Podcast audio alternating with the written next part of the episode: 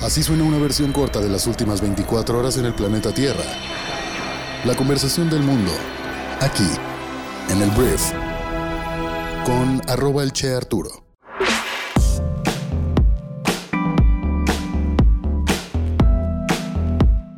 Hola, muy buenos días, bienvenidas y bienvenidos a esto que es el Brief para este martes 18 de enero. Yo soy Arturo y aquí vas a poder escuchar un resumen con las noticias más importantes del día. Vamos a comenzar con esto que es el Brief, gracias por estar aquí. Vamos a empezar. Andrés Manuel López Obrador, el presidente de nuestro país, ayer volvió a las andadas. Volvió después de una recuperación de COVID-19 que ya le dio por segunda vez. Y eh, lo hizo en Palacio Nacional en su tradicional conferencia matutina, en el que describió pues cómo le fue, ¿no? Básicamente qué le dieron, cuál fue su tratamiento, y dijo que su tratamiento fue mucha agua, paracetamol, miel y caricias. Por supuesto que Andrés Manuel tendría que ser polémico al respecto. Dijo que ya salimos del contagio, que nos fue bien, que es demostrable que esta variante no tiene la misma gravedad que el anterior del en síntomas y tiempo de recuperación, y esto es bueno para que no nos espantemos. Entonces, todo bien, Andrés Manuel, está bien que nos digas que no tienes nada.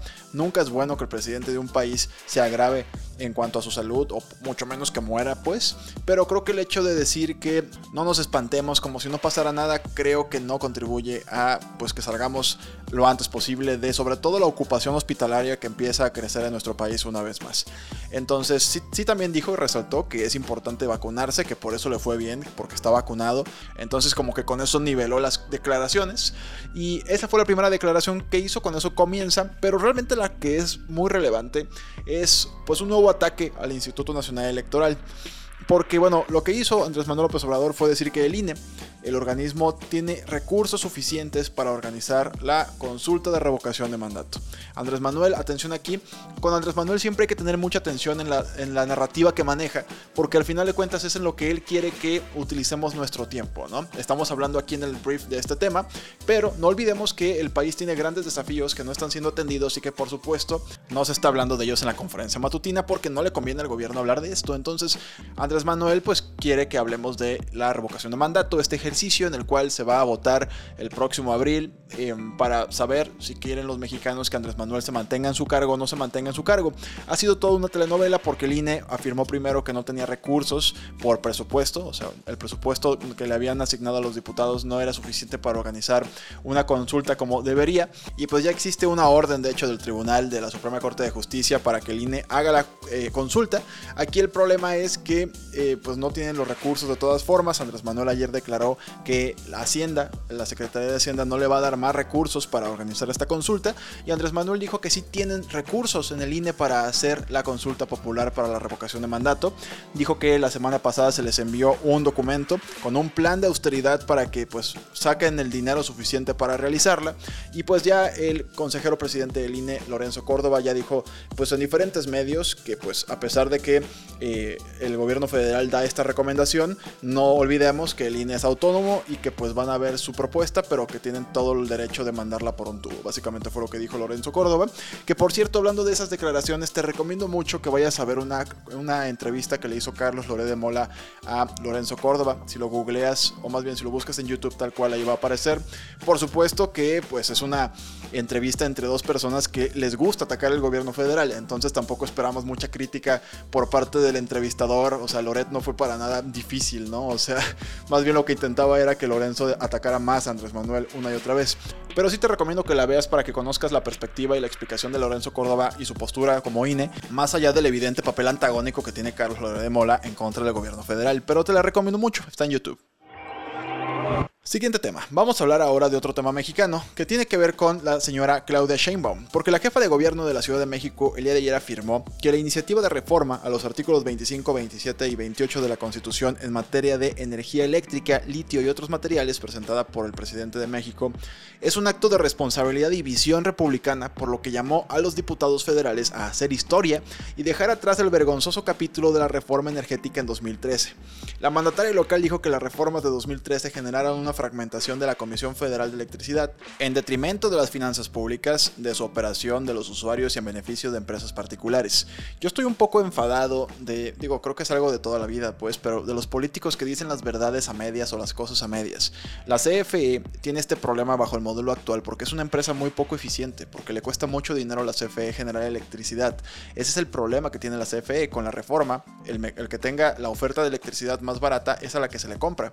Entonces, lo que están pidiendo básicamente en Morena es que volvamos a un modelo en el cual se le compre sí o sí primero a la CFE, lo cual va a encarecer los precios de la energía eléctrica y terminará siendo subsidiada por el gobierno, eh, pues en, en, beneficio de los ciudadanos sí, pero en contra de los impuestos que ya pagamos que van a ser tirados a la basura al subsidiar precisamente esa energía costosa que va a vender la CFE.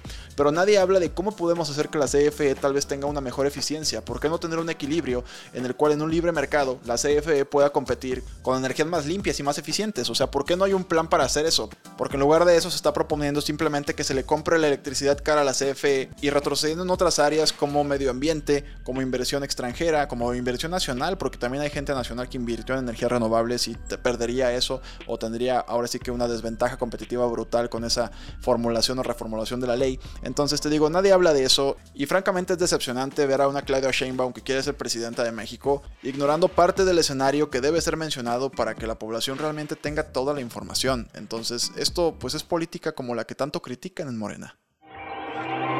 Siguiente tema. Vamos a hablar de el mundo. No vamos a hablar mucho de Estados Unidos hoy, debido a que ayer se conmemoró el día de Martin Luther King, un personaje importantísimo en la lucha por los derechos humanos de las minorías, precisamente de la minoría afroamericana. Entonces no hubo actividades y por eso no hay muchas noticias al respecto. Pero de lo que sí quiero hablar es de Rusia. Rusia el día de ayer comenzó a trasladar tropas militares a Bielorrusia, eh, el vecino del norte de Ucrania. ¿Y para qué están ahí las tropas rusas? Pues para ejercicios militares conjuntos, fue lo que dijeron los rusos. Este es un movimiento que probablemente va a aumentar los temores en Occidente de que Moscú se esté preparando para una invasión a Ucrania. Estos ejercicios militares se llaman United Resolve y se llevarán a cabo mientras Rusia también reúne fuerzas a lo largo de la frontera este de Ucrania, amenazando con una posible invasión que podría desencadenar el mayor conflicto en Europa en décadas. Algunos analistas militares han sugerido que Rusia podría enviar sus fuerzas a través de Bielorrusia en caso de una invasión amplia, extendiendo efectivamente pues, las defensas de Ucrania, aprovechando la frontera de casi 700 millas de los dos países. Estás dividiendo, pues ahora sí que lo, lo que se podría defender Ucrania contra Rusia, si le amplías ahora sí que el perímetro donde tienen tropas enemigas los rusos, pues es más difícil defenderte. Entonces, por lo pronto esto se define como ejercicios en conjunto, así como vamos a jugar a la guerra, pero obviamente en Ucrania están súper nerviosos. Yo, qué barbaridad, espero que esto no truene en una guerra. Hablemos de vacunas muy rápidamente porque Moderna, la farmacéutica estadounidense, anunció el día de ayer a través de su presidente ejecutivo Stefan Bancel que están trabajando en el desarrollo de una vacuna que sirva en contra de la gripa y también del COVID-19, aunque indicó que no estará lista antes de finales del año 2023.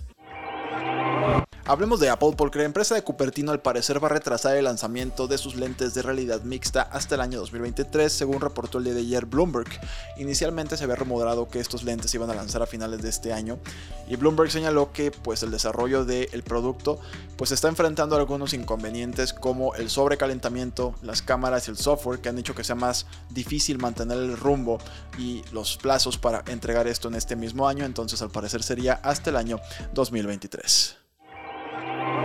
Siguiente tema, vamos a hablar de algo que a mí me hizo muchísimo ruido.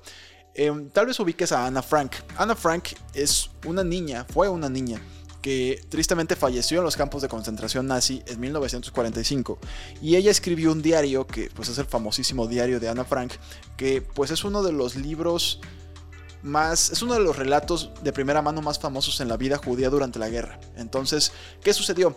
Al parecer se ha identificado a un sospechoso que pudo haber traicionado y entregado a Anna Frank y a su familia a los nazis. Al parecer un hombre llamado Arnold Vandenberg, una figura judía en Ámsterdam, probablemente denunció a los Frank para salvar a su propia familia.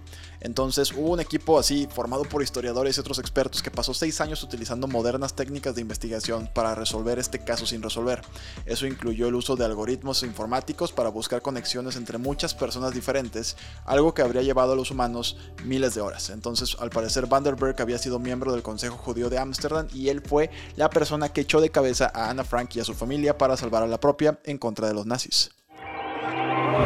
Hablaré muy rápido de Novak Djokovic, porque mira, se supone que ayer se había cerrado la telenovela de este hombre, del tenista número uno del mundo, que no pudo empezar ayer su participación en el abierto de Australia porque no estaba vacunado y pues fue deportado al final de cuentas, no tengo el cuento muy largo, y no pudo participar en este Grand Slam, que son los torneos más importantes del mundo. Hay cuatro, cada año en diferentes partes del mundo, en cuatro locaciones. La siguiente es en Francia, en París, Roland Garros, pero al parecer Novak Djokovic tampoco podría jugar ese torneo, porque el gobierno francés ayer anunció que pues Djokovic no podrá jugar ese torneo si no se vacuna. El gobierno francés dijo que le van a exigir la vacunación completa, igual que los espectadores y el resto de los profesionales implicados.